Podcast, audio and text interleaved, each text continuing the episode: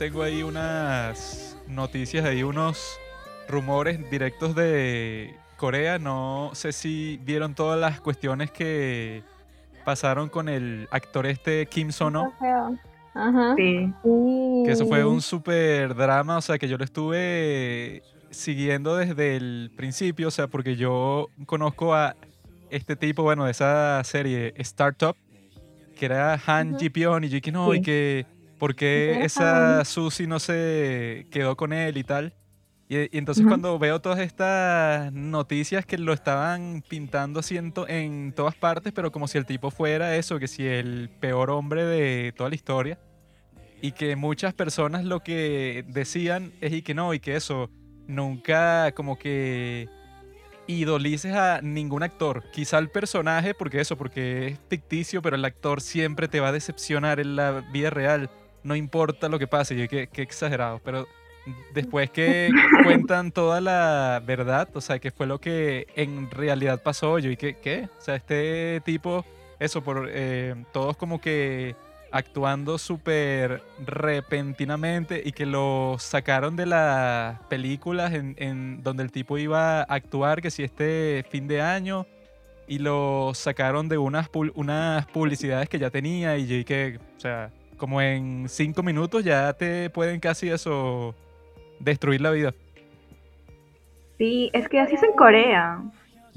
En Corea, o sea, es como que haces algo malo y tu, tu carrera está acabada ya.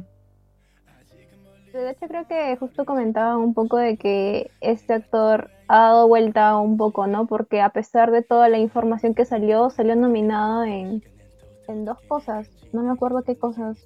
Pero por su actuación salió nominado y era como que todos los problemas que está pasando, ¿cómo lo nominan, no? Sí, eso yo luego vi en la página esta Dispatch que, y que bueno, luego de que sale esa noticia de su novia y eso, o sea, que dice que, que el, el tipo la forzó a abortar y tal. Entonces, y que eso, como que un montón de amigos del actor y que contactaron con Dispatch, o sea, que este, este medio como que medio tabloide coreano. Entonces, y que les contaron toda la historia, o sea, que e- ellos dicen que ella estaba mintiendo y tal, porque el tipo y que eso, cuando ella le dijo a él que estaba embarazada, él le dijo y que no, alégrate porque esto lo tienes que considerar como una bendición y tal. Entonces, como que hubo todo un drama de que los dos como que al final sí querían el aborto y eso, pero después como que se, se echaron para atrás y lo conversaron de, de nuevo y eso, o sea, pero fue como que una situación súper complicada hasta que eso, o sea, que dicen que ella, o sea, su novia, como que desde el principio le decía a todo el mundo que, que estaba saliendo con una persona famosa, ¿no? O sea, eso, que si por el estatus y toda esa cuestión y que ella y, que le mintió a él como mil, mil veces de que no se estaba viendo con otros hombres, pero y que no era cierto y tal, o sea que te lo muestran que sí con capturas de mensajes de teléfono y tal, pero yo lo que pensé cuando vi todo eso fue y que bueno, ok, o sea, en la vida privada de todos estos actores pueden hacer cualquier cosa que quieran porque ya llega un punto que se vuelve un poco absurdo, que, que no, los amigos del actor le mandaron unos mensajes a un tabloide para que vean que lo que ella dijo no es verdad, pero al mismo tiempo eso ya la controversia está montada y eso, si a ti te interesa el tema, te obliga a que eso, te metas como que en profundidad en la vida personal de una persona, eso que tú no conoces, y yo creo que termina siendo una situación bastante absurda, pues. Que, y que bueno, porque yo me debería interesar y que hasta del detalle más mínimo, eso, los mensajes de texto privado de un actor. O sea, que yo, y que bueno, yo cuando lo estaba viendo, llegó un punto que fue y que, ay, ¿por qué yo estoy viendo esto? O sea, ¿de dónde nació la necesidad para que exista eso, como que un nivel así, como que tan profundo de acoso así? Cuando eso yo lo entiendo, eso que sí con los políticos, pues, o sea, porque los tipos, eso, no sé si estás haciendo algo así oscuro, se- no sé, corrupto y tal, y que bueno, eso sí es como que más comprensible, pero en el caso de un actor, eso pues, o sea, como que se puso muy extraña la situación para mi gusto, pues. Además que iban y venían, ¿no? Con el tema, porque primero eh, la chica salió diciendo cosas, luego las niega, luego dice que no fue así, luego se disculpa todavía diciendo como que no, no fue mi intención. Entonces, ¿para qué lo sacaste del inicio? Sí, sí. Sí, bueno, es que Sí, todos esos, eh, todos esos temas en general, yo siempre he pensado que cuando salen esos comentarios, ¿sabes? Que son y que él nunca hizo nada, él es hermoso, todos son mentiras y tal. Uno como que por todas las cosas que han pasado socialmente, uno y que no, eh, él debe ser investigado. Sí, sí. eh, No podemos pensar que la mujer es la que está mintiendo. Uno ya está como que en este mindset. Sí, sí, yo y lo ver que... que en verdad, o sea, no había hecho nada, uno se queda y que Yo- wow. Cuando vi y que un artículo de Dispatch te cuenta toda la verdad sobre esto. Entonces yo pensé que estos habrán investigado y le han sacado, no sé, como 10 acusaciones distintas a este eh, actor. Eso fue lo que yo pensé. Y que, estos de Dispatch le estarán pegando con todo a este actor. Y cuando lo leo es completamente lo opuesto. Y que, ¿qué? No me lo esperaba para nada.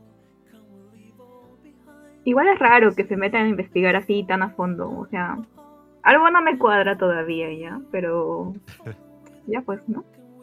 Sí, bueno, Igual es- como dicen ustedes, eh, bueno, o sea, nunca vas a saber realmente cómo es cierta persona, ¿no? Una es la imagen que te vende y tú no sabes qué puede estar haciendo en su vida personal. Sí, es que ese es como el tema con esa toxicidad así de fans y broma, Mm, y que sí. este tipo es perfecto. Uno lo ve con los, las personas estas del K-pop y tal, que es y que, mira, tiene una novia, tiene un novio, Ah, sí. el escándalo. Y que, what? Y cómo se atreve a traicionarnos.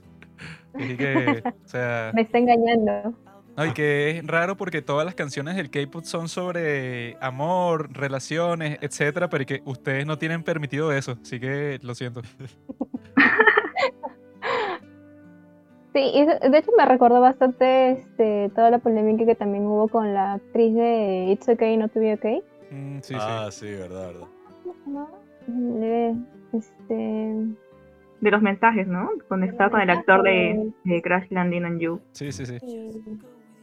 Así que fue que nos han pasado unos mensajes en los cuales ella le dice a él que no toque a ninguna de sus coestrellas durante la serie, porque y entonces yo dije, ah, bueno, pero ¿quién te pasó esos mensajes, pues? Porque yo Exacto, viendo eso y que yo no debería estar leyendo esto, pues. Ajá. No, y que ya llega un punto que las noticias son tan absurdas. Yo antes de empezar le estaba contando a Juanqui y que, último minuto, la noticia más grande del momento. El artista Drake siguió a la actriz del juego del calamar en Instagram. Y. Ay, ¿Y a mí qué? O sea, ¿tú Bueno, crees que- eso, eso significa que hay algo que, eso, un posible romance que se está desarrollando. Sería Sí, bueno, pero. Cosas estúpidas, por eso es que los K-dramas son lo más Ah, bueno, importante del mundo. También vi otro escándalo que me pareció aún más raro, porque resulta que, que una de las miembros de AESPA, ¿verdad? Este, este grupo de K-pop, grupo SM. sí, ellas y que, no sé si era en un live que, que estaban cantando una canción de rap, ¿verdad? Y una de ellas, mientras cantaba la canción y que dijo la palabra con N, ¿saben? Ujú. Ok. Entonces, al decir la palabra con N, eh, eso pues como que se creó todo un escándalo de un montón de gente por Twitter y tal, y que debes disculparte. Si no te disculpas, vas a quedar eso, pues no sé, que si tachada de la vida pública para siempre. Entonces, ella se disculpa frente a todo el mundo, que si a través de la página de Twitter, de la compañía y tal. Pero yo lo que pienso de eso es que, bueno, si la palabra, ¿verdad?, está dentro de la letra de, de la canción, se supone que ella no, no lo hizo con ninguna intención maliciosa, pues. O sea, que si tú eso dices la palabra con N, eso, para insultar a alguien, obviamente que eso, pues, o sea, que tú tienes una intención ahí bastante maliciosa, pues. Pero si lo dices eso como la letra de una canción, yo y que, ajá, ¿quién inventó esta controversia? Porque suena súper estúpido. Sí, es que ya uno no puede decir nada, ¿no? Es como que de todo tienes que cuidarte porque al toque te chancan con eso. Y peor allá en Corea, que siempre es como por pequeñas cositas ya se los bajan a todos, o sea, ya es un poco exagerado. Cabe, por ejemplo, que en nuestro país, o sea, alguien causa ese tipo de revuelo y, o sea, y es lo mejor, ¿ah? Porque salen todo, toda la semana, están rondeando en toda la En televisión. todos los programas de tele, Sí. en O sea, eventos, en discotecas, en lo que sea. mejor. No, bueno, la, Sí. la cuestión con nuestro país es que aquí todos son como políticamente incorrectos, porque bueno, son unos desgraciados, pues entonces todas las cosas que dicen ya llega un punto que es que bueno, como que ya no es controversia, pero eso sí es como una locura, ¿no? El- todas esas controversias de Corea llegaba a un punto, bueno, lo que pasó con Jisoo, ¿qué se llama? El de My First First Love, Ah, ya. que fue y que, no, él era bully cuando era Él adolescente. era bully. Y que, oye, que, o sea, qué mal. No, y, no, y que eso, qué en malo, pero- la secundaria, cuando él, cuando él ya tenía 27 años, cuando eso, cuando lo acusaron. O sea, que yo, y que bueno, para las personas que les pasó eso, si han pasado 10 años, o sea, yo creo que es muy tarde para buscar eh, justicia, ¿no? Porque, o sea, Sí, o sea, yo dije, oye, muy malo, pues ojalá lo hubieran suspendido en su momento, pero bueno, eh, no sé qué tan válido. pero 10 es. años después, o sea, que no sé qué quiere. Sí, pues. Todavía le destruyeron la carrera, o sea. Y, y- el drama se dio todavía el, el chance de grabar de nuevo Con todo, otro actor. cambiar el actor, o sea, guau. Qué mal. Pero bueno, amigos, ese fue nuestro resumen de los chismes en Corea, que Los siempre es tan, tan importante, pues siempre es tan esencial saber qué es lo que está pasando en la sociedad para poder hablar sobre los dramas, porque al fin y al cabo los dramas son una expresión de la sociedad. Lástima que este sea de hace cuatro años, ¿no? El que vamos a hablar hoy. No, pero eso sigue presente en la conciencia colectiva de Corea. Por lo tanto, eso, yo voy a proceder a dar un pequeño resumen de qué es lo que pasa en el drama para que todo el mundo esté en la misma página y luego eso, procederemos a conversar libremente sobre todo lo que pasa, ¿verdad? Y eso, pues yo también vi un resumen porque pasan tantas cosas que yo dije, bueno, te- tengo que tener esto así un poco fresco, ¿no? Y lo que pasa es que nuestro querido amigo Gung Yu, que bueno, se hizo más famoso por toda esta cuestión del juego del calamar. El tipo, bueno, era un gran general, ¿no? En el ejército, eso, de un emperador de Corea y eso. Y el tipo tenía tanto éxito en sus luchas, en sus guerras, que eso, pues cuando vuelve a la capital, lo asesina el rey bajo el consejo, eso, pues, de su consejero principal, ¿no? Y como lo asesinan junto con toda su familia, ¿no? Entonces eso crea como que una maldición toda extraña en la cual él puede seguir viviendo, pero eso, pues el tipo está como que con esa espada ahí clavada, como eh, que sirva como que una representación de todos sus pecados. Porque el Dios le dice algo así como que, bueno, ajá, tú vas a seguir viviendo, pero como castigo, porque como tú has matado a tanta gente, no sé, que si buscando gloria o cualquier cosa, entonces eso, yo te voy a poner a vivir para siempre con esa espada ahí como que representando todo lo que vas a sufrir porque vas a ver a todos tus amigos, todas las personas que tú conozcas van a morir antes que tú, ¿no? Entonces eso, pasan 900 años y nuestro am- amigo conoce por fin a la, a la novia del Goblin, que es el- la que él ha estado buscando por todo este tiempo, porque el dios también le dijo que eso, pues, o sea, la forma de romper su maldición es que la novia del Goblin le saque la espada del pecho.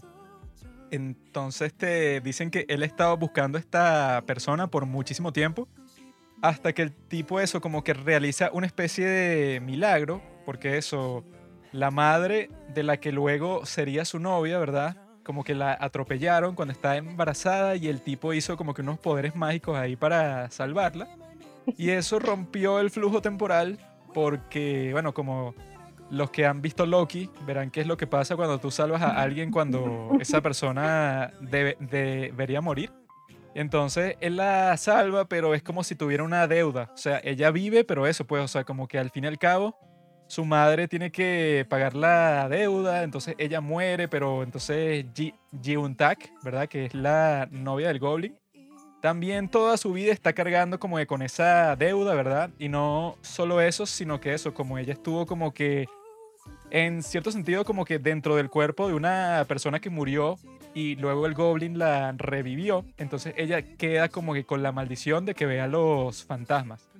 Y cuando crece es como que esta chica rarita ahí, o sea, que no tiene amigos ni nada, porque eso, vive con su tía y tiene como que muchos traumas y ve gente muerta, o sea, es una persona así como que complicada, pues. Y ahí es cuando ella, cuando pide unos deseos ahí por su cumpleaños, conoce al Goblin. Y al fin y al cabo eso, pues los tres, los tres personajes principales son el Goblin, es la muchacha esta, Chiuntak, y la Parca, o sea, el tipo este que como que trabaja en la, en la agencia de la muerte. Para eso, pues, o sea, como que para matar a todas las personas que tienen que morir, al fin y al cabo, que si por el destino y tal. Y vemos como estos tres personajes viven en la misma casa y eso, como que están forzados por el destino a interactuar, porque ella tiene que sacar al goblin de esta maldición. Pero lo interesante, o sea, como el conflicto principal, pienso yo, de la serie, es que eso, pues él como que ya deseaba morir por un pocotón de tiempo. Sin embargo, cuando conoce a Chiun Tak, que se convierte como que en el amor más grande de toda su vida, entonces él como que justo ahí es que él quiere vivir otra vez, pero eso es, como que la contradicción de que la persona que te va a matar es de la que tú te enamoraste y ya no quieres que te mate. O sea, es- ese conflicto es que muy difícil de resolver. El que está en el centro de toda la serie, ¿no? Pienso yo.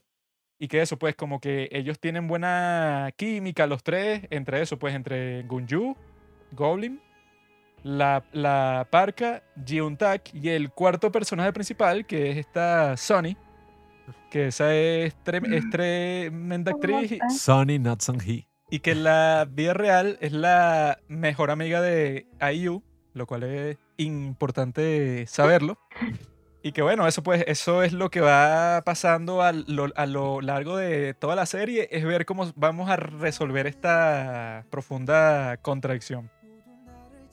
Bueno, yo primero que nada estoy muy emocionado de finalmente grabar este episodio porque nosotros vimos Goblin hace, no sé, hace como tres meses y todavía los extraño. A todos todavía estoy que no, quiero ver un episodio.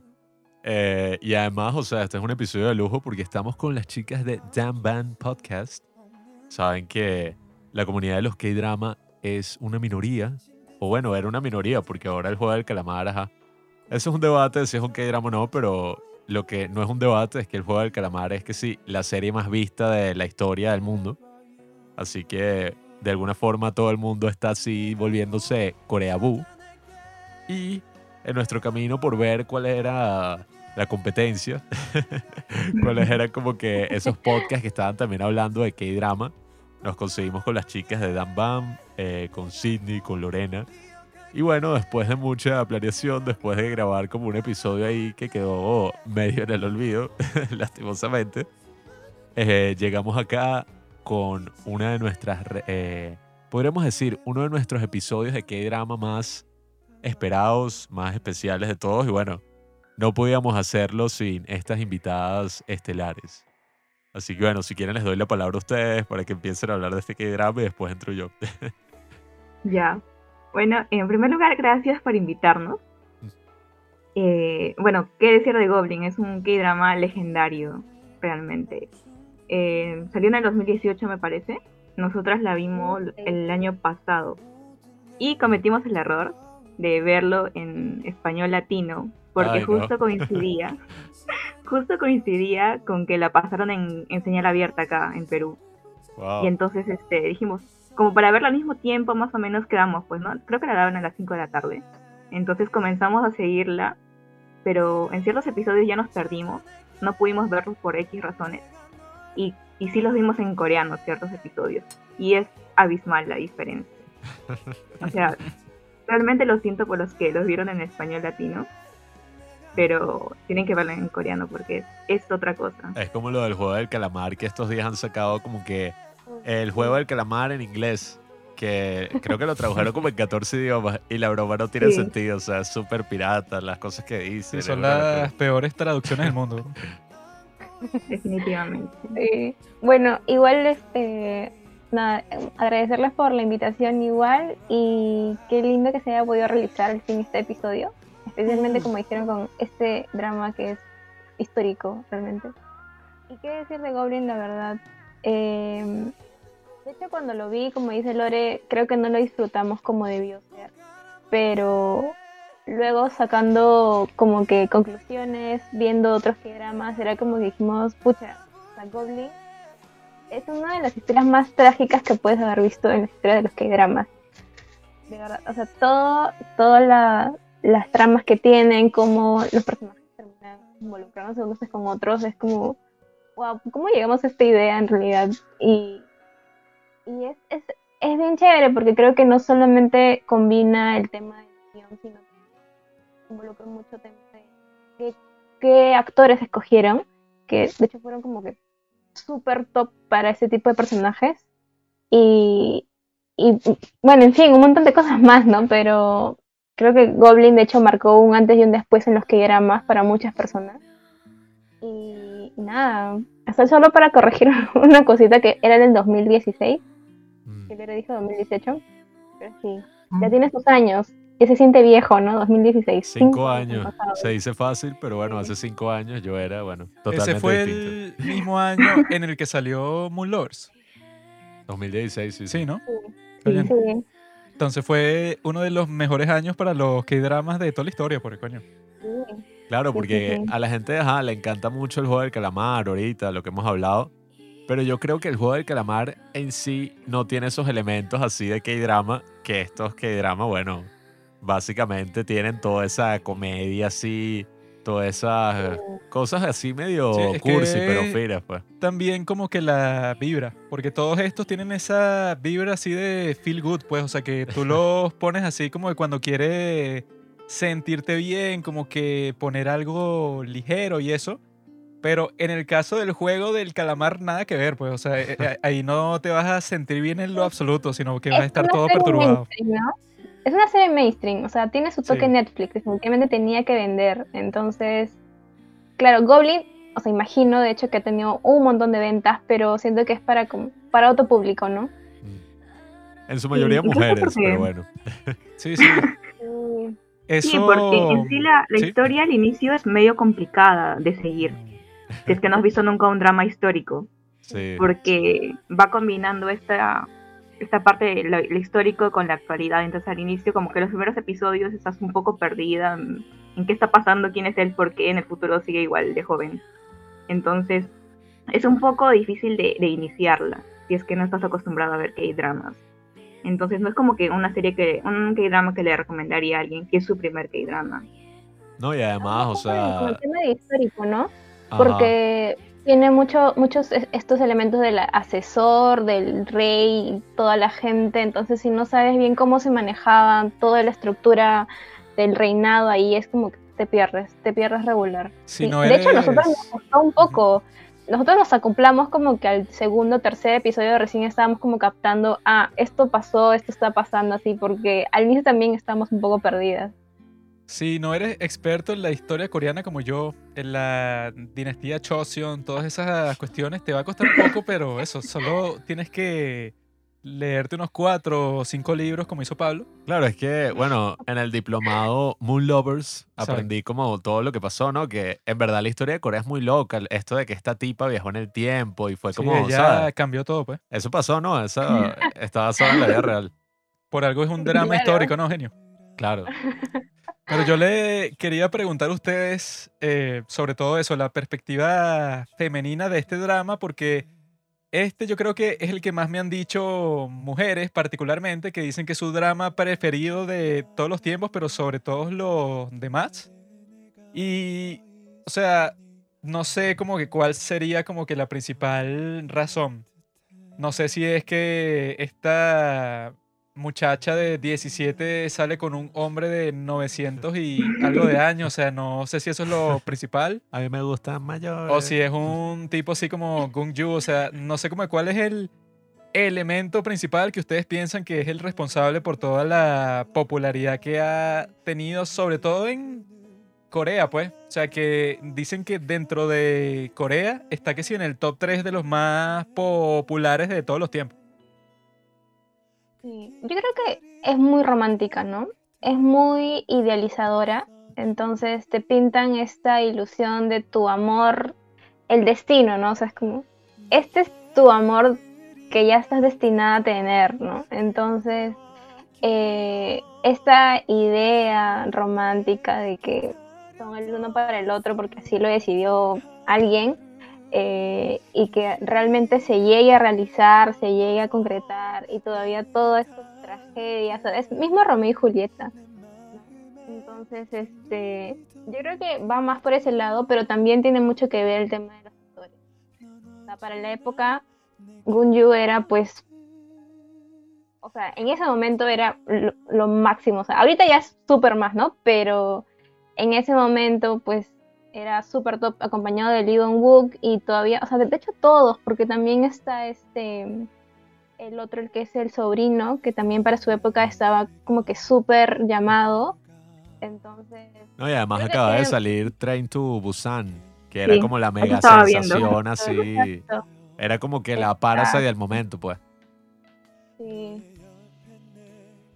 Sí, yo creo que, o sea, personalmente eh, no es mi K-drama favorito en romance. en eso prefiero este Crash Landing on You. En ah, romance. Claro. Estoy de acuerdo contigo.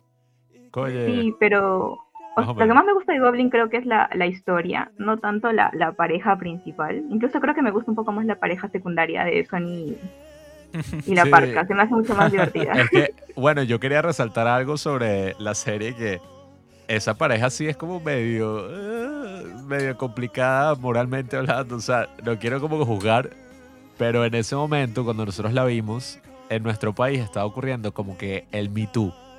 El Me Too venezolano. Entonces, como que esta palabra que yo no conocía antes, pues, con ese término, estaba súper famosa en el momento y que estupro. Eh, no sé si se la han escuchado en su país, pero el estupro se refiere como que, ok, una relación consensual, pero es como que entre alguien que es menor de edad y alguien que es mayor de sí, edad. Es la traducción de statutory rape, que es que, bueno, tú tuviste sexo con un menor, ¿verdad?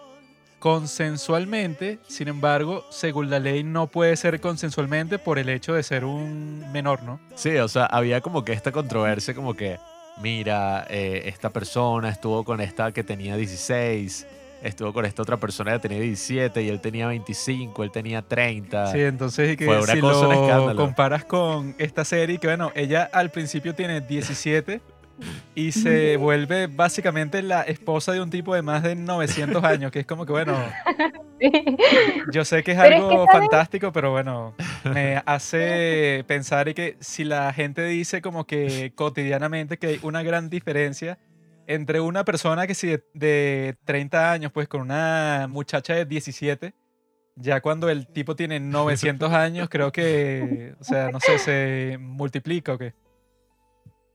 Yo creo que eh, para la época en la que salió no afectó mucho eso. Mm. O sea, siento que para el 2016 esta idea de estar con menores y mayores tal vez no fue tan visible en aquel momento a diferencia de ahorita, ¿no? Ahorita, claro, cuando nosotros también lo vimos era como que, oye, pero tiene, es una niña, ¿cómo va a estar con un viejo de ese tamaño, no? O sea, pero creo que para la época no veíamos tanto, tanto eso, o sea, recién empezaban a salir que hay dramas que empezaban a eh, tener un cambio, ¿no? No ser lo mismo de siempre, o sea, tener un cambio, digo, en la ideología de la mujer, el tema de género y todo eso, ¿no? Mm. Entonces, hecho para la época y especialmente en Corea, donde es un país todavía bien machista, entonces no siento que haya sido un tema mm, muy resaltante y que haya afectado el rating de, en aquella, aquella, o sea, del drama, ¿no? Ahorita, si lo vemos, obviamente, o sea, de hecho cuando vimos el K-drama y lo comenté en, en, en nuestro Instagram, salieron muchos comentarios diciendo qué les pareció el hecho de que esté con una menor. O diferencia de edad. Entonces, como, no, no, pues. Sí, bueno, en ese caso a mí me hizo mucho ruido porque en el momento social en nuestro país fue muy gracioso. Apenas apareció la primera escena que yo dije que eso es estupro. Porque literalmente le lleva como 800, cu- no sé, 80 y algo de años. Y yo que, what? Sin Pero embargo, bueno. o sea, si lo ves de- desde como que cuál sería la realidad de la serie, pues, o sea, que ese Gunju, digamos que en el momento que la grabó tenía que, no sé, 40 años. Si sale con una de 17, ¿verdad? Eh, Ya Joaquín eh, cancelado por siempre. abstractamente, ¿verdad? Exacto, exacto. Quizá nos puede parecer un poco extraño, ¿no? Sin embargo, yo pienso que eso, o sea, co- como que es muy difícil crear un estándar, pues, o sea, que aplique a todos los casos. Porque yo creo que depende del caso, o sea, como que la situación va a ser muy distinta. O sea, que si, que Mm. si tú dices y que, no sé, por ejemplo, y que una muchacha de 18 años nunca jamás puede salir, no sé, que si con un tipo de 30, ¿verdad? Ahí estás tratando de como que crear una ley, ¿verdad? Que aplique para todos los casos, cuando en la realidad cada caso va a ser completamente distinto. Pues, o sea, que uno no conoce como que todas las razones por las cuales pasan las cosas. Obviamente que existen casos que pueden ser como que súper eh, abusivos, tóxicos, etcétera. Pero tratar de crear un estándar que diga que no, todas las relaciones que cumplen estas características, o sea, que se lleven que si tanto número de años, son completamente inaceptables. O sea, yo creo que es como que muy exagerado, pues. Sí, pero de hecho eh, es un poco polémico, ¿no? Porque ahorita vemos eso, pero siento que de igual manera no hay tanto mm, tantas quejas, tal vez, o no es tan visible, ¿no? Por ejemplo, hace uno, hace un tiempo vi en, en otro en otra página de, que también habla de K-dramas estos comentarios sobre la nueva la, el nuevo drama que va a salir con con la ¿Con chica de? Descendientes de Son, de- Descendientes Ay, del Sol, con otro actor más joven. Ya, entonces, y la chica empezaba, y había un montón de comentarios criticando a la chica, o sea, diciendo como que, ¿por qué esta es una, es una vieja y por qué está saliendo con un chivolo? O sea, Bueno, claro, es que, eh, ojo, a mí en verdad no me preocupó tanto porque las razones por las que están saliendo son unas razones místicas, pues, o sea, y que Sí. no, es que ella, o sea, claro. si uno se pone como que a aplicar la misma lógica, en verdad, y que bueno, ella ni siquiera tenía que haber vivido, pues, haber nacido, el tipo la salvó y la mamá y la muerte, o sea, pasan como muchas cosas bizarras que uno no puede estar y es, bueno, el personaje tiene 900 y pico de años, pero yo creo que el mayor problema Bueno, lógico es el estupro. o Pero sea, quién sabe si en realidad ex- existen cosas de ese estilo. Porque para decir algo sobre eso, el día de hoy vi un artículo que vino directamente de la CIA, o sea, un artículo de la CIA, en el cual decían que ellos como que en su investigación, no sé si saben lo que es algo que llaman remote viewing, o sea, como que vista remota que supuestamente, o sea, según dicen ciertas personas, existe la habilidad de que, por ejemplo, yo estoy sentado aquí, cierro los ojos, ¿verdad? Y digo, no sé, fulanito está en el desierto del Sahara levantando una bandera de los eh, Estados Unidos, por ejemplo, ¿verdad? Y que eso es como que una prueba que te hacen para ver si tú puedes visualizar algo que está súper lejos de donde tú estás, pues que si kilómetros y kilómetros, ¿verdad? La CIA, el día de hoy, hizo como que un comunicado en donde dicen que sus investigaciones, ¿verdad? Supuestamente han comprobado, según ellos, porque no las hacen públicas, que eso pues, o sea, que sí existe como que ese, esa habilidad, pues. O sea, es como que algo muy bizarro y muy extraño que la CIA como tal publique eso, pues, pero lo vi hoy y es, pues, Sí. eh, o sea, lo comprobé, pues, y parece ser verídico.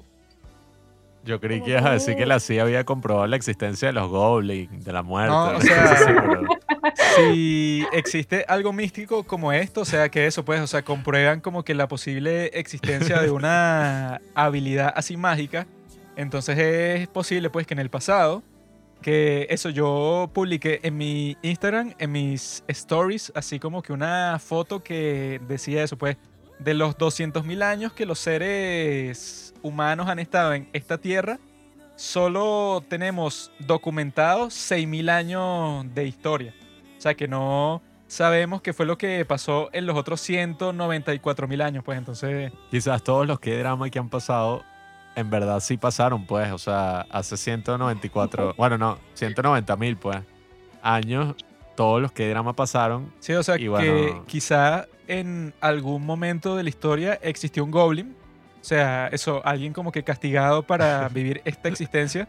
Y por alguna razón no existe el día de hoy, pero eso, pues, o sea, así sea como que un contexto fantástico, no creo que esté muy distinto de la realidad, porque yo creo que esa es otra de las cosas que me llamaron la atención sobre este drama, o sea, que pasa en varios. También pasa en Hotel del Luna, que es toda esta cuestión sobre la reencarnación, pues. O sea, que eso, pues, o sea, que puede sacar todo tipo de historias totalmente distintas, solo con ese concepto de la reencarnación, porque eso, pues, muchos personajes son y que volviste a nacer, pero sin embargo tú dentro de ti tienes como que todas esas experiencias que tú tuviste hace mil años. Y que eso, pues, como que dependiendo si tú fuiste una persona buena o una persona mala, como que tu vida va a ser completamente distinta. O sea, yo creo que la forma en que exploran esto en esta serie está súper interesante porque te muestra eso, pues, o sea, que por lo menos con el, el personaje de la parca, el tipo era este gran rey y tal, pero como se suicidó, eso lo consideran ellos como un crimen, pues, y que no, tú te suicidaste y entonces eso va como contra las leyes de estos tipos que son como que la institución de la muerte. Y entonces como castigo eso, pues, o sea, tú tienes que ser la parca. Entonces, o sea, que estos tipos tengan como que un sistema así como que tan eh, complejo sobre cómo, funciona, cómo funcionaría la vida después de la muerte fue algo que me llamó mucho la atención porque eso, pues, de, desde un punto de vista dramático, queda como que súper interesante que tengas acceso a todas estas posibilidades que eso, que en las series comunes y corrientes estadounidenses no existen, pues, y que no sé, o sea, yo no he visto ninguna serie que, que sí, este personaje es reencarnado, o sea, nunca. Creo que tiene Sí, mucho creo que, que- ver con... Solo, solo una cosita, creo que tiene mucho que ver con la cultura, ¿no? Porque, o sea, cómo creen ellos en, en Corea, cómo creen en la muerte y toda esa vaina. Sí, es más cosa de su espiritualidad. O sea, acá es como que ya tenemos un concepto bien, bien cerrado de qué pasa cuando mueres, ¿no? Te vas al cielo y ya, se acaba. Supuestamente. Pero sí, como dices, es interesante ver qué otra alternativa le dan a la muerte, ¿no? O sea, tal vez no tan trágica. Y también me gustó esa parte donde tienes como que la oportunidad de despedirte o hay alguien que te espera al otro lado. Creo que eso también, como dices, sí, es, es bien parte de la cultura de, de Corea. Y creo que ellos aprovechan muy bien su cultura y la muestran en sus producciones. ¿No? O sea, no es como que, por ejemplo, Estados Unidos, ¿qué cultura tiene como para mostrar? Nada. Entonces, este, creo que tienen mucho material de donde sacar sus historias para dramas, por ejemplo, con lo del zorro de nueve colas, que es una leyenda de allá. O incluso si no es de su propia cultura, eh, tratan de meter temas novedosos, ¿no? Por ejemplo, no sé si vieron ese drama con Kim So Hyun y, Hyun Ji Hyun, que es Kim So Hyun es un alien, ¿no? Ah, que también está en la ese. Tierra y vive por años. The Man Who Came From the Star. Ujú. Ese todavía no lo Sí, hemos visto, pero ajá. Ese está Es en bueno. mi lista porque yo soy fiel creyente de los extraterrestres. Es hermoso. bueno, es Es bien divertido también. O sea, si Goblin marcó un antes y un después, eh, The Man Who Came, The Man Who Came From the Star fue el previo a ese. Sí. Batió récord de sintonía en su tiempo, que fue 2013, creo. Bueno, es que si tú ves esta serie de Goblin, en verdad son como muy... En inglés la palabra es como edgy, pero es como que, ajá, o sea, tú ves esta serie adaptada, no sé, en Estados Unidos o en otro sitio, No te la crees, ¿no? y es como que este es un tipo que en verdad tiene 80 años, pero está en el cuerpo de alguien de 40 y, eh, no sé, o sea, cuando muere va al cielo o al infierno y él baja al infierno a buscar a su amada. O sea, son como unas historias así, me di que, ah, sí, ok. Pero aquí los tipos no les importa nada. Aquí es y que el carajo tiene 900 y pico de años. y la muerte está por ahí y se encarga y como que hay un bromance, o sea, como un romance que ese, yo creo que tenía más química como que la parca y el Goblin que Jiun y el Goblin. Exacto. O sea, porque no es que no me gustaran, o sea, pero yo dije, oye, me gustan los dos personajes demasiado, pero no les veo como tanta química, ¿sabes? Es como raro. Sí tienen, sí tienen. Quizás cuando ella tenía 29 y que bueno, en verdad no hay mucho cambio, tiene el pelo un poquito más corto y Sí ya. tienen desde el principio, Pablo. No, no. Acéptalo. Le- que ver, este, tienen que ver The King con Limino y la misma actriz King Gong. Y te vas a dar cuenta que comparado con ellos, No funciona. con Gonju tienen mil de química y con Limino no tienen nada. verdad. No sé si fue tema de dirección o fue el tema realmente de la química, que en Goblin es- son 100 puntos de química frente a Dakin con Lee Ho, que es como 10. Y eso, no le crees nada, no, no crees nada del amor que están teniendo en Dakin. No, es que ya cuando, o sea, ya cuando nos acercamos al final de Goblin, que fue como muy bonito, ¿no? El hecho de que él vuelve, que bueno, ya hablaré de por qué el dios de Goblin en verdad es un desgraciado, o sea, es un maldito. Es como el dios más maldito, más maldito que el del Antiguo Testamento, porque yo estaba como que, bro, o sea, ¿qué te pasa? ¿Tú crees que en la realidad hay solo un dios? Hay múltiples. Por lo menos siete, conozco yo. Bueno, yo recuerdo una vez que Juanqui se puso como todo raro Júpiter. Y era, sí, era como Júpiter, ¿no? Que era como, de repente se manifestó como que él era un dios y me dijo un mensaje y después salió y volvió a ser el Juanqui de siempre. Sí. Fue como súper raro. Júpiter, Ares, Atenea, Zeus, etc. Bueno, ese momento fue súper loco cuando el, el sobrino, ¿no? El sobrino del Goblin como que empezó a actuar todo raro, como si fuera Dios. Y Jiki, ah, o sea, Dios reencarnó como el sobrino del Goblin y todo este tiempo ha pretendido ser un idiota. O sea, yo me quedé como que... O sea que él durante toda la serie es como que el comic relief, como que el tipo que hace todos los chistes, el único que no está como que completamente serio todo el tiempo y que de repente y que yo soy la deidad y yo te he puesto en esta, po- en esta posición, Goblin, para que tú aprendas que tus pecados fueron muy terribles y yo dije, de, Sí. ¿de dónde salió esto? De la nada, porque esto no ha estado, no hay ningún indicio durante toda la serie que no, bueno, él quizá puede ser poseído por un dios y que, ¿qué? Después como que, ah, ok, se desposee y ya vuelve a ser el mismo gafito así de siempre. Pero yo me acuerdo que yo estuve súper confundida en ese episodio y que, o sea, Dios reencarnó como este tipo y estaba actuando como un gafo así, o sea, como un tontito todo que este tiempo. desde el principio o es solo en este momento por alguna razón. o sea. Pero eso, pues, o sea, ya después cuando Dios castiga como por 200 años más, una broma así.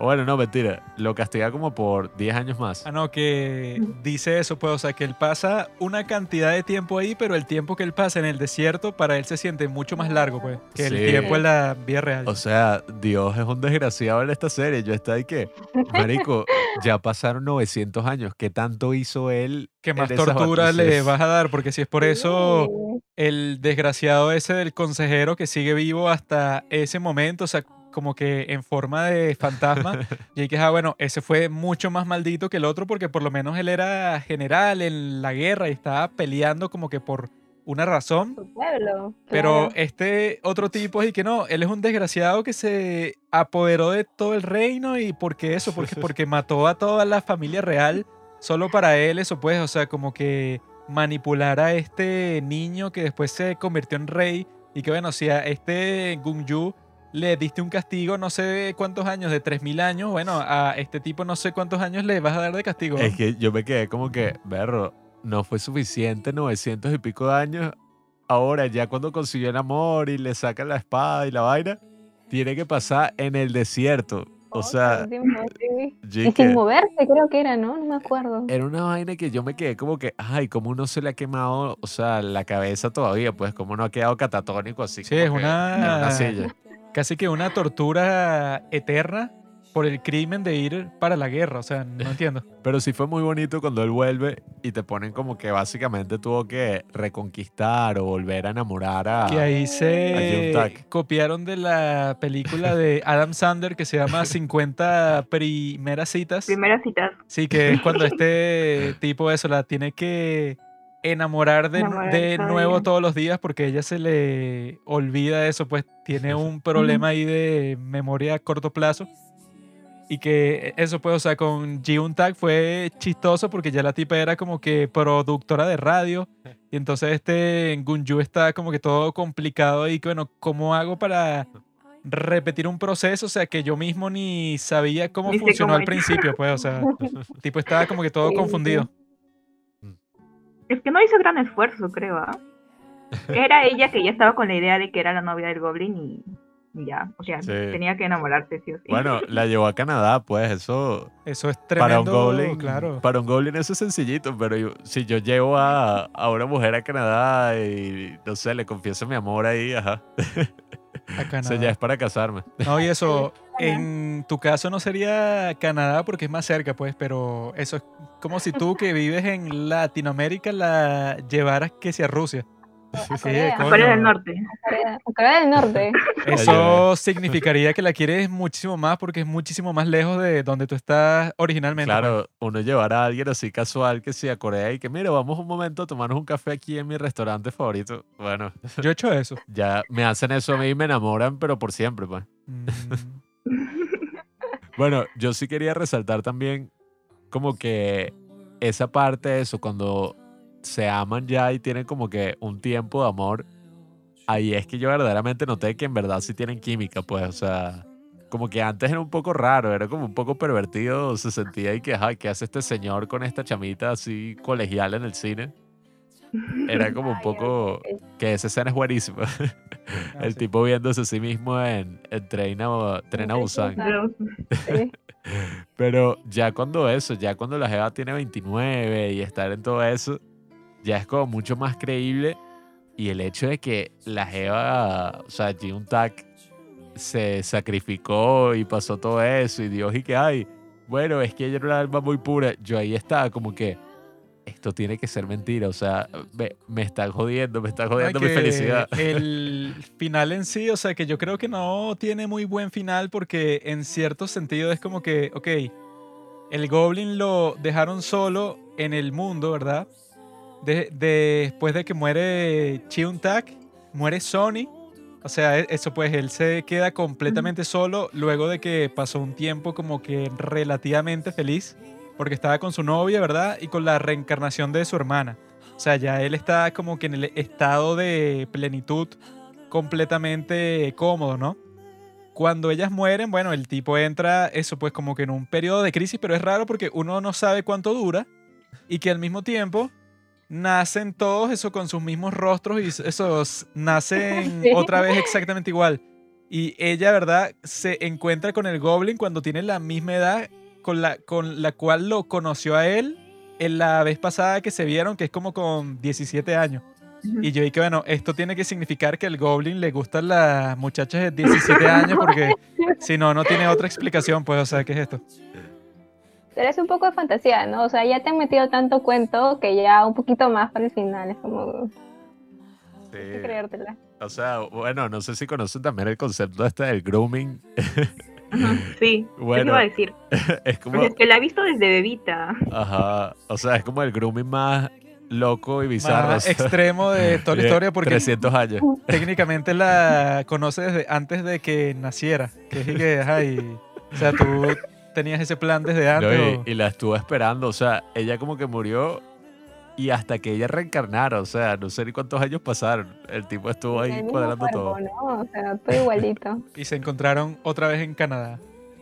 Pero eso, yo creo que todo hombre necesita una Chiuntak en su vida.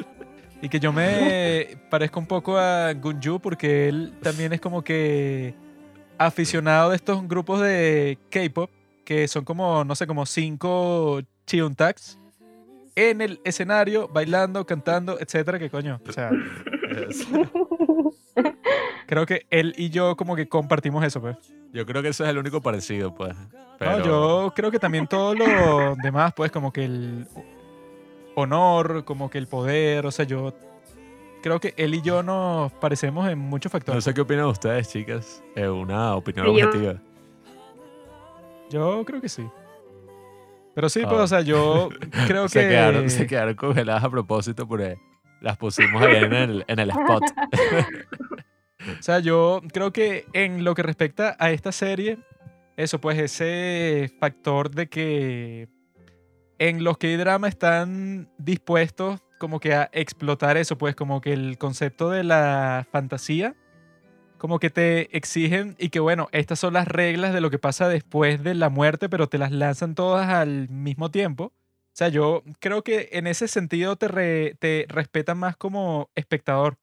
Porque eso, pues, o sea, yo he visto otras series que también son de fantasía, pero son series así, pues, occidentales que como que se tardan un montón de tiempo para explicarte todas las reglas, o sea, que no son como que tan directos y que, bueno, esto, pues, no sé, hay una institución de la muerte y este tipo es un goblin y el dios como que lo, mal, lo maldijo. O sea, te lanzan todo eso al mismo tiempo, tiempo, como que esperando que tú eso lo vayas a comprender todo.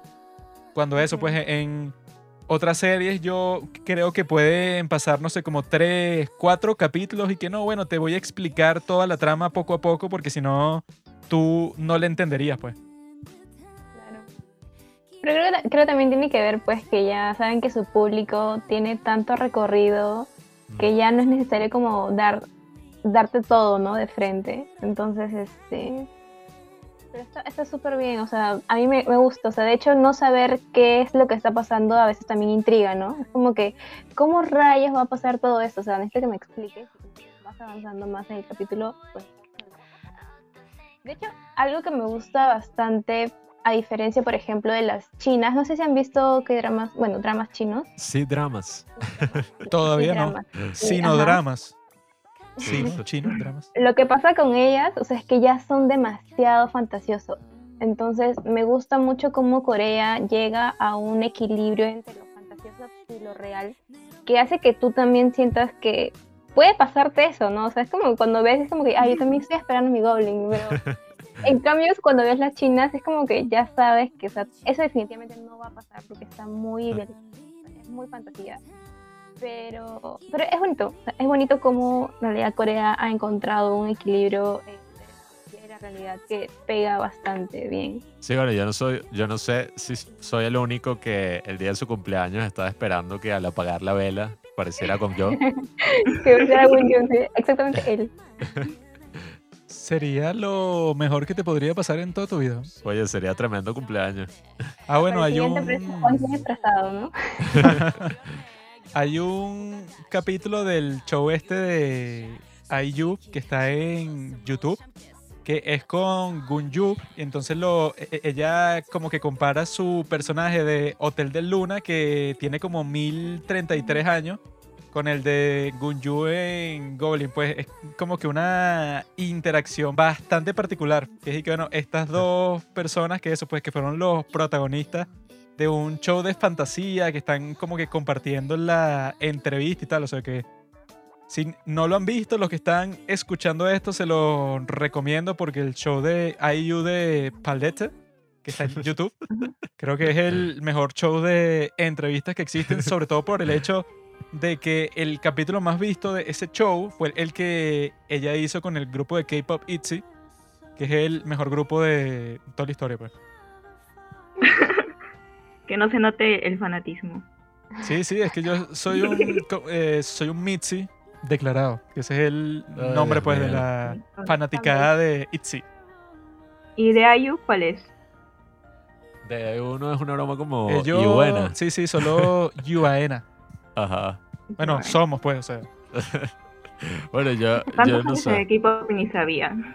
Sí, yo no me meto mucho en ese grupo que yo tampoco. Te falta cultura. Ustedes son así como eso. Les gusta el K-pop, todo eso también, ¿no? Sí, sí. Sí, pero creo que no, no a, a un extremo. No tanto como Juanqui.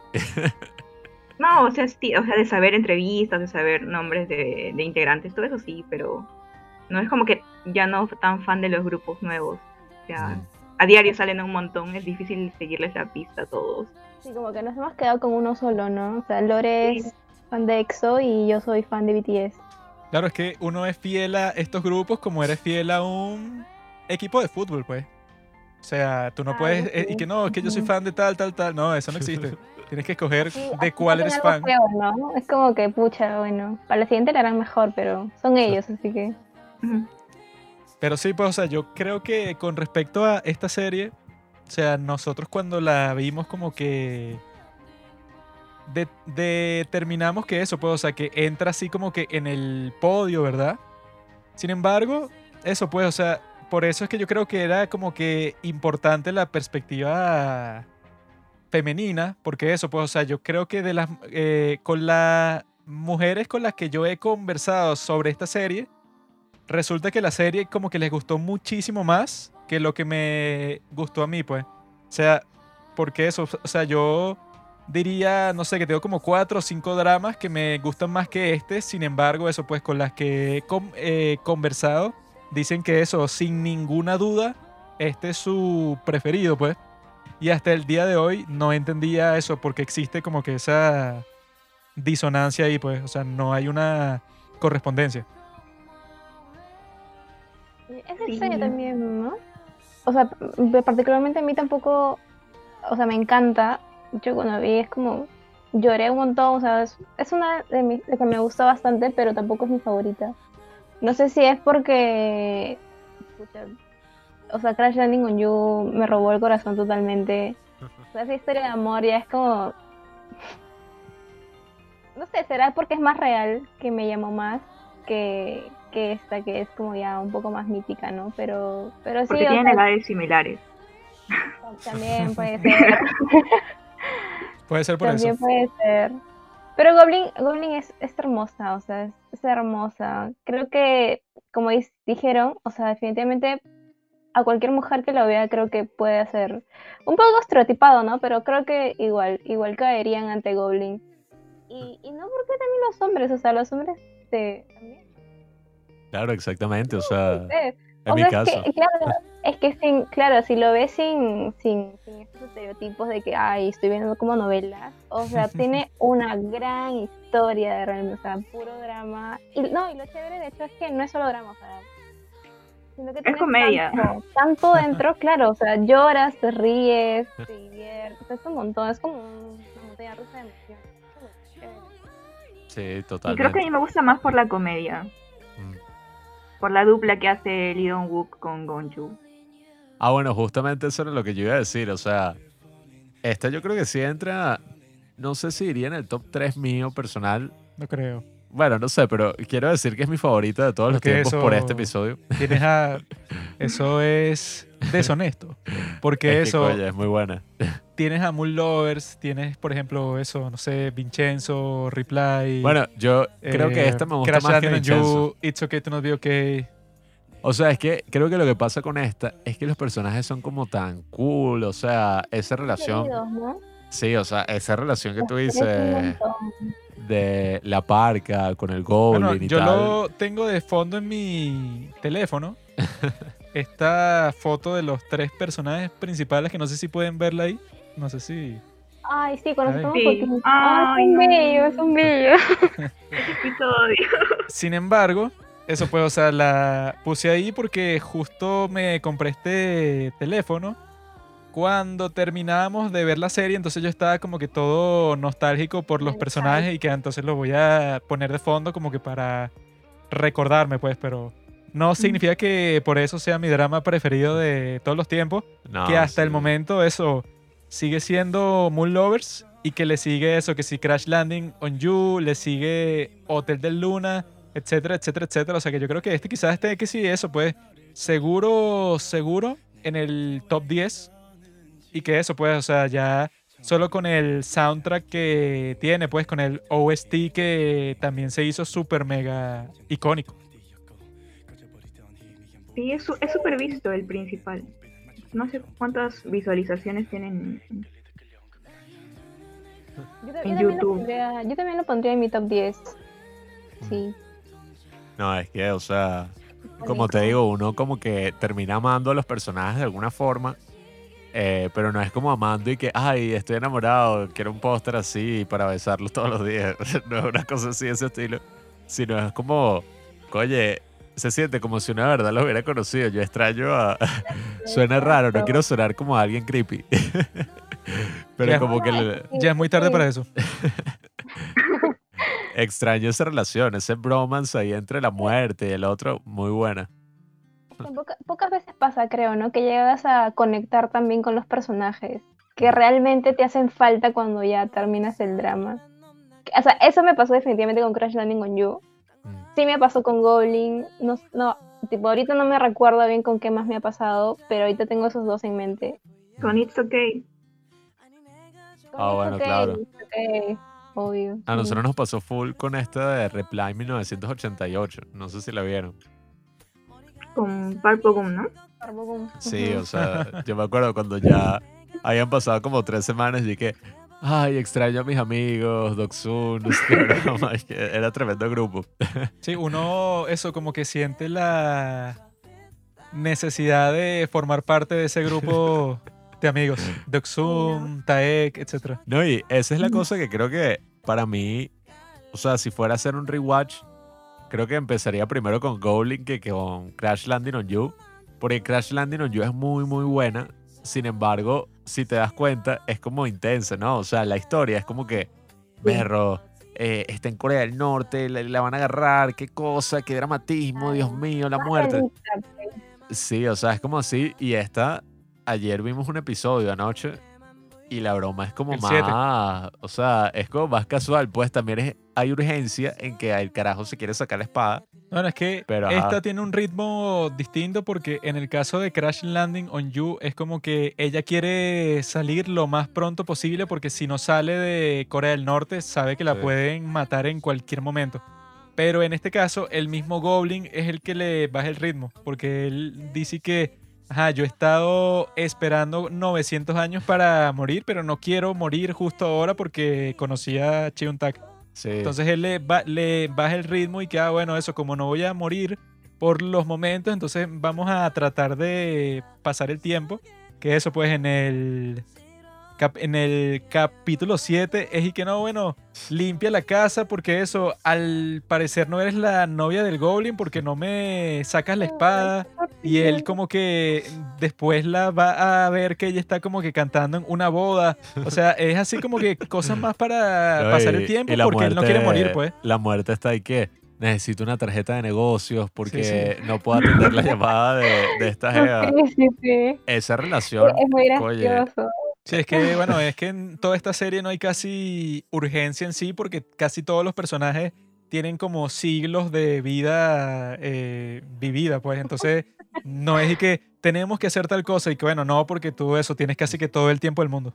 ¿no? Y como dice Lorena, o sea, ese bromance que hay ahí, o sea, esa comedia que había ahí entre estos dos personajes, yo estaba muerto de la risa, o sea, yo estaba ahí que esto es, lo, esto es oro, oro así de la comedia.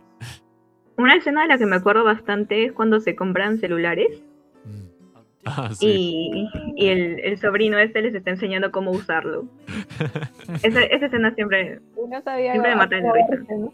cuando dice que tienen que ir a la Play Store y se alistan todos para salir. sí, sí.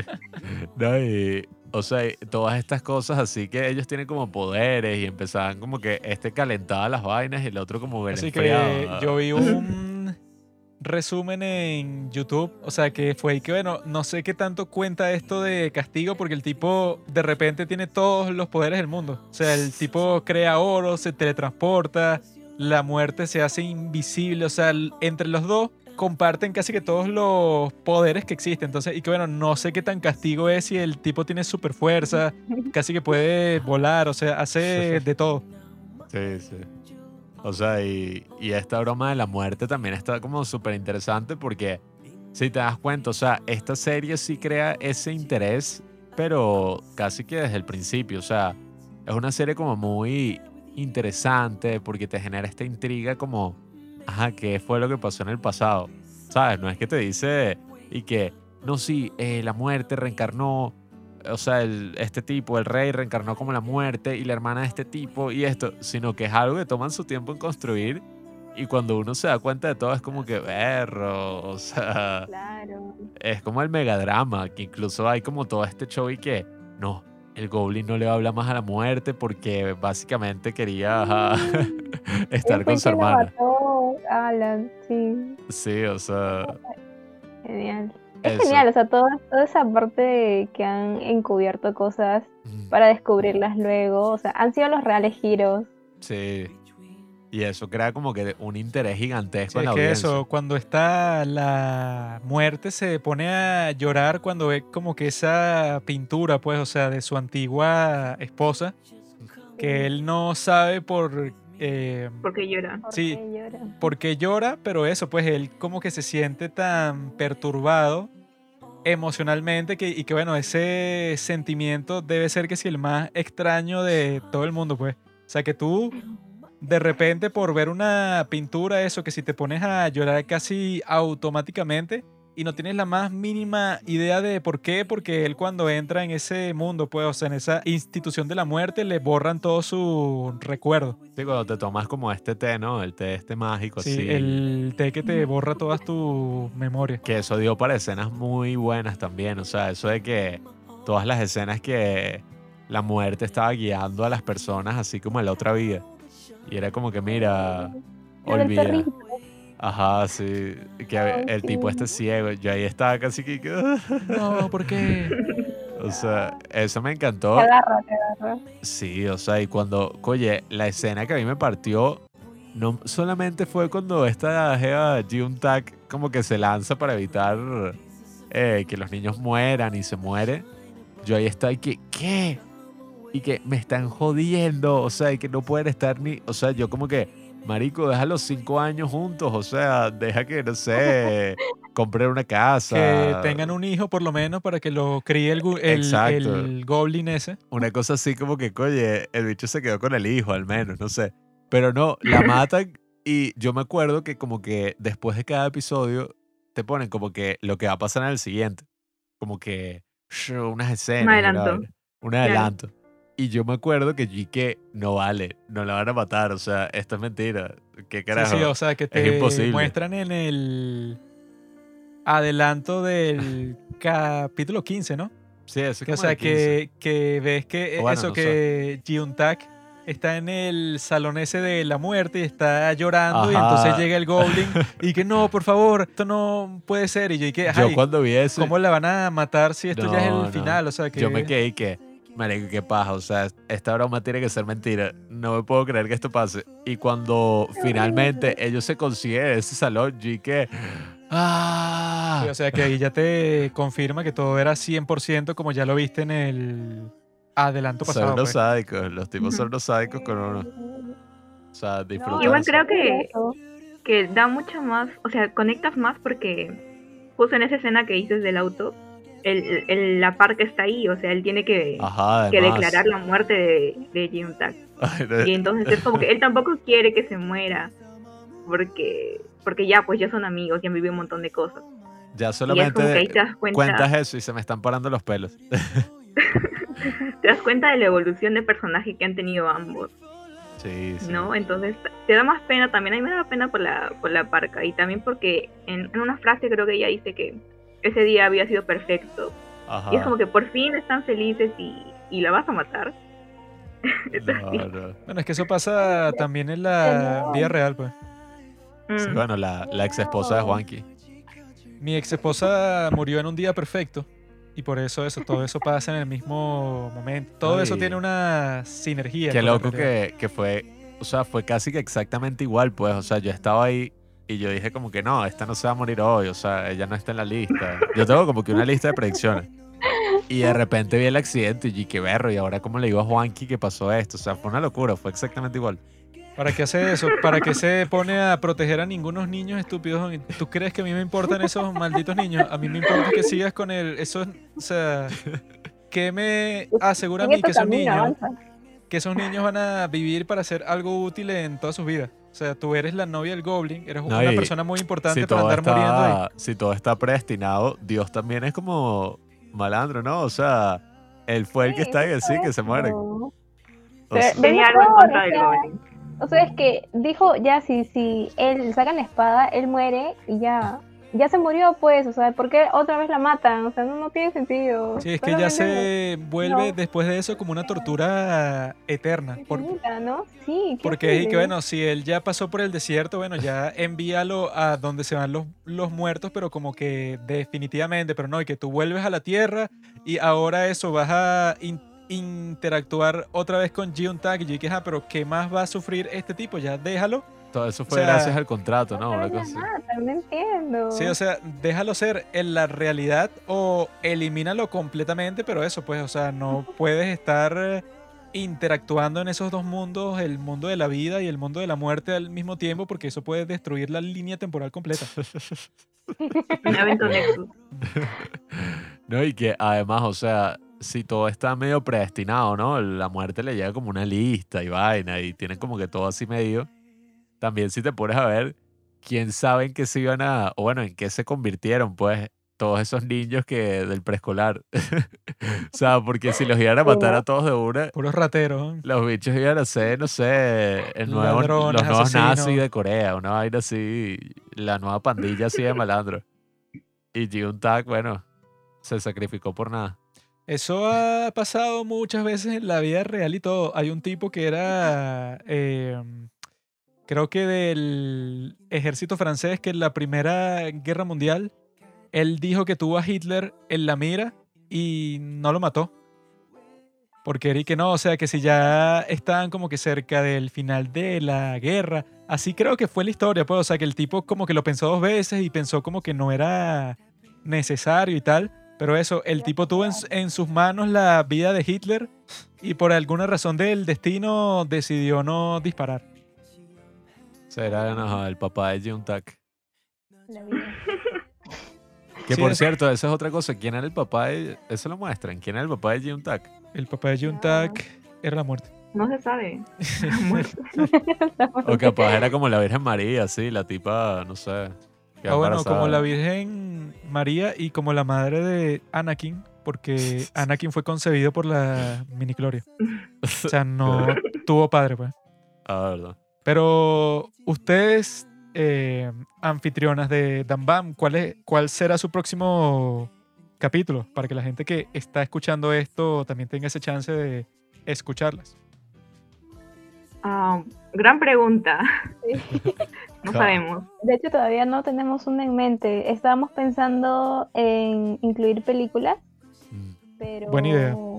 Pues. Sí, porque nos gustan, sea, un montón la- las películas coreanas. La última que hemos visto, o sea, que coincidimos en haber visto es, no sé si, han- si han- la, la han visto por ahí en Netflix, que se llama Olvidado, con Kang, Kang Han-ul, Ah, que es de un, de yo... un chico que... ¿Sí? Sí. Es ambientado en 1996, supuestamente. O sea, no les cuento mucho más porque es medio spoiler. Yo vi el Pero es, tráiler. de- es medio suspenso, suspenso, misterio, de acción, medio Bueno, policíaco también. Hay Yo una. quería verla el otro día, pero no lo hicimos. Yo quería ver una que. Bueno, Yo ahorita ando editando como que un video ahí sobre el juego del calamar. O sea, como que estoy haciendo un video de YouTube y yo me tardo como mil años porque, ajá, le pongo todos los detalles, toda la cosa. Y yo investigué y resulta que el director del juego del calamar, él hizo una película con Gong Yo, que fue como que cuando este pana estaba en el ejército, él le dijo como que, mira, leí este libro y hay que hacer una película sobre esto. Eh, y la película como que la hicieron, creo que se llama Silenced. O sea, como que silenciados. ah, sí. Sí, sí, sí la hicieron. Ajá, por eso. O sea, la hicieron como que, para ver, creo que fue en el año 2010, más o menos. Entonces como que este tipo, el del juego del calamar, fue el director, la protagoniza Gong Yo. Y la película aparentemente fue, bueno, no solamente un éxito en Corea, sino que fue toda una controversia, porque habla de una cosa que pasó en la vida real. Yo leí la historia, fue horrible. Y como que aparentemente a partir de esa película eh, cambiaron una ley en Corea y le dieron como más protección a esa población. What a story, Mark.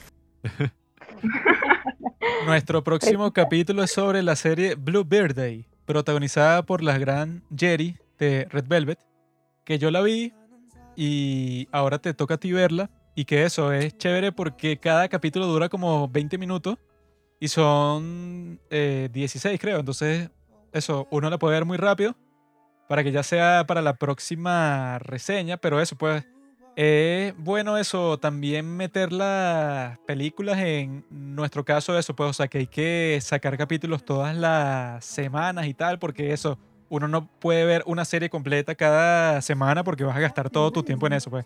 Pero en cuanto a la película siempre te llena ese vacío. Y por eso es que nosotros eso pues desde este momento para los que están escuchando vamos a estar eso alternando las nuevas series coreanas que veamos con las películas porque eso lo hace mucho más práctico que eso, pues estar solo con la serie, porque eso no nos permitiría ser eh, consistentes, pues. Sí, de hecho, dedicarse a una serie, un K-drama, sobre todo si son de larga duración, es, es pesado. Tienes que tener tiempo para... Y no enviciarte, ¿no? Porque como si, por ejemplo, que se ve un drama en dos días, Ya. yo no puedo. No, no, y además... dedicarle mucho tiempo. Sí, o sea, yo siento con la gente que vio el juego del calamar, así que sí, en una sentada, que hay varias personas y que puse el primer capítulo y no pude dejar de verla. Y yo, qué barro. O sea, también, eso creo que me pasó una vez, o bueno, nos pasó una vez, no me acuerdo cómo que fue, con House of Cards. Ah, sí, serie pero eso fue porque eso, uno esperó un montón de tiempo por la temporada, Ajá. entonces fue que hoy la vamos a ver completa porque Bueno. tenemos el tiempo, pues. Cuando me pasó eso, la cuestión es que ahora uno ve como que hacia ese momento y uno estaba como en un coma así, o sea, como que no procesé esa información, pues, como que me senté, la vi, pero fue que, sí, bueno, recuerdo Ujú. como que las cosas que pasan, pero no más nada. Compramos McDonald's para verlo. Eh, De eso me acuerdo. De la serie en sí no, pero de eso sí. Tienen que, tienen que seguir nuestra tradición de los padres del cine, que ya la hemos medio perfeccionado así con el pasar de los años, esta década que llevamos reseñando K-drama. que básicamente lo que nosotros hacemos, que creo que ya se los contamos, eh, cuando es el último episodio, porque ajá, es un viaje, pues cada episodio dura hora y media, es como una película, es como que veas 16 películas, básicamente. Y cuando llegamos al último, lo que hacemos es que pedimos comida coreana y es como que, bueno, toda la tradición, pues, comida coreana, viendo el último capítulo y es como súper cool, pues. Uno se siente así como que, wow. O sea, Corea, ¿no? Sí, es como para... Es para cerrar todo así con broche de oro, para sentirte eso, pues, o sea, que fue como que un evento el hecho de que vieras el último capítulo de la serie. Claro, te conecta con los sabores, te conecta como con toda la atmósfera, pues. Con el espíritu coreano en sí, pues, es un coreano más, pues. claro. Sí, bueno, eh, más o menos. A mí me gusta uno esa cultura, pero tampoco quiero caer así en el cringe, así. Yo ay. quiero asimilarme a través del casamiento. Y Claro. que eso, pues, o sea, va, va a ser como que un, un camino un poco difícil. Pero es pues que mis hijos sean así asiáticos. Achinados, como dicen, pues. Bueno, no, no sé si vieron la controversia de Oli London. No. Ah, esa fue la más chistosa de todas. Así va a terminar Joaquín. que es este, este tipo, o sea, no sé ni qué edad tiene, como 23. Una cosa así. ¿De las mil operaciones? Ajá, Sí, o sí, sea, tiene 23 y parece como que una señora de 60, bueno, súper operada así y tal. Y gastó, creo que fue como 150 mil dólares en operaciones para parecerse a, creo que se llama Jimin, de BTS. Y Ya no se parece en lo más mínimo, pero eso, el tipo como que le exigía a su audiencia, pues, o sea, que el tipo después de eso le hicieron como 100 entrevistas distintas y él lo que decía es y que, bueno, como eso, como los transexuales tienen el derecho, pues, o sea, de decir si tú eres hombre o mujer, yo también tengo el derecho de decir si soy coreano o cualquier nacionalidad que se me ocurra, pues. Entonces él se identificó como coreano así, pero completamente, pues. Entonces salió como en, no sé, como en 100 programas distintos y que bueno, esto es tan legítimo, o sea, si aceptas pues a todo ese motivo transexual y tal, me tienes que aceptar a mí, pero que soy transracial. Y yo dije, coño, transracial, suena fino. Nos podemos, podemos decir que somos coreanos y bueno, nos dan el pasaporte, la vaina, todo. Eso así sí una- sería perfecto, pues. Claro. O sea, yo me identificaría de eso de un día para otro si me dijeran que la consecuencia es que, ah, bueno, te dan pasaporte, te dan todos los requisitos. Bueno, pues. prefiero tener el de. Estados Unidos, en verdad. Ah, bueno, sí es por eso. Yo soy transracial de Corea del Norte. Te dan pasaporte de. Corea del Norte y con ese viajas a todas partes. ¿no? Sí, claro. A Rusia, abre- China, Irán, todos abre los, todas las puertas a a los, los países mejores que, países del mundo. que valen la pena, pues. Pero bueno, no sé, yo quisiera decir como mi gran conclusión sobre esta serie es que How dare you! saliendo de ese tema horroroso del transracialismo, es You know what que woke means? It means you're a loser. básicamente Goblin para mí se ha convertido, bueno, en una serie que si te gustan los K-drama, digamos que ya viste uno, quieres como que entrarle de frente, pues, a este mundo, abrir las puertas y decir, ajá, ¿qué es lo más, no sé, lo mejor que tienen que ofrecer? Yo creo que deberían ver Goblin porque básicamente se ha convertido en un clásico de todo este mundillo coreano, de toda esta cultura, o sea, yo, tú buscas que sí, K-drama, eh, no sé, K-drama wallpaper. Si estás buscando un wallpaper para tu teléfono por alguna razón, no, no es que yo lo haya hecho, eh, es un caso hipotético. Yo sí lo hice. Pero si te metes, o sea, vas a ver es puros wallpaper, así que sí, de Goblin, eh, aparece todo esto de la muerte, así con, con yo como abrazándose. Acabo de buscar y sí tienes razón. Ajá. El drama wallpaper, el primer resultado creo que es Goblin. Oye, qué casualidad, o sea, esto lo dije, yo no lo hice, pues, yo lo digo es por Él puro- sin buscarlo nunca lo cierto, adivinó, ¿no? Qué loco. Es cierto. Es Acabo de cierto. buscarlo. Ah, bueno. Entonces, claro, o sea, es como una de las series más icónicas de Corea. Tiene tremendo soundtrack. eh, lo escuché así miles de veces después de que la serie se acabó. Bueno, y Y que me ponía todo melancólico. en este capítulo, como es en el caso de nuestro domingo de drama que tienen que ver con series coreanas, el fondo de nuestras voces va a ser el soundtrack de esta serie. Entonces, le va a añadir esa atmósfera. Exacto, le vamos a agregar ahí algunas cancioncitas. La que salía al final, ¿cómo es que era? La, la, la. No, esa es otra. Es Moon Lover sin Esa es Moon Lovers. Coño, yo le estaba cantando antes del episodio porque dije que le iba a cantar, pero bueno. Parece que se me olvidó. ¿Cómo es que era? Pero bueno, básicamente eso, pues tiene que ser los mejores actores así, tiene un cast de primera categoría. O sea, la relación de estas cuatro personas, que es como que, ajá, Juntak, eh, el Goblin, la muerte y Sonny. No me sé el nombre de los actores, solamente con yo. Pero eso, pues, o sea, ellos todavía son amigos. Ese fue como que el casting perfecto, pues, literalmente. Todo, o sea, yo no me imagino como que otro actor haciendo de Goblin, pues. El tipo se la comió y es lo que digo, pues, para mí esta ¿no? Y serie que es... ese tipo para todas partes que vaya, cualquier película que salga, le pasó como a todos los, los actores de Harry Potter, que es que no importa qué película hagas, tú eres el actor de Harry Potter, me da igual. Goblin. Y que no, tú eres el Goblin. Así tú hagas cual- cualquier serie que tenga más éxito, no me interesa. Yo cuando vi el el juego del calamar, yo dije, mira, el Goblin. Sí, o sea, no, no hay que... Este es el actor Gunju, no, dije, tú eres el Goblin. No es ese Goblin. Por eso, entonces es básicamente una serie que no se pueden perder en lo absoluto. Y aparte algo bonito que tiene es que, o sea, en el caso de la pareja secundaria, Mm. que tal vez no tuvieran como que el final feliz, feliz, o no pudiste ver mucho de ellos, puedes ver otro K-drama que lo protagonizan ellos dos. Entonces es como que un multiverso, ¿no? Lo que sigue de, lo que sigue de Goblin. Ah, ese está en Netflix. la creo. reencarnación que tuvieron. That's your heart. That's Sí. your heart. Bueno, Entonces, sí, como decían, eh, Goblin es un referente. Muchos K-dramas le hacen eh, referencias todo el tiempo. No sé si el último que vi creo que fue en True Beauty. Cuando, cuando está cruzando la pista, creo que el profesor y la hermana ponen la cancioncita esa que sonaba en, en Canadá y van saltando así pues no por el paso peatonal. Ese es tremendo K-drama. tiempo. True Beauty yo creo que es mejor que Goblin, en mi No humilde vale. opinión. No. Solo porque me creo que de todos los que- creo que de todos los que he visto es el que más me ha divertido. Esa es mi humilde opinión. True Beauty. Es como que el más goofy, el más cursi de todos los Bueno, que he visto y el más Juanqui, divertido, pues. Juanqui todavía tiene el second lead syndrome. Todavía falta en Goblin Ah, como que puede eso no pasó. yo- Sí, Sejun. Bueno, Seo Jun Joachim. se merecía eso más que el desgraciado ese de Chaun Woo, que era como que el estoico así de toda la serie.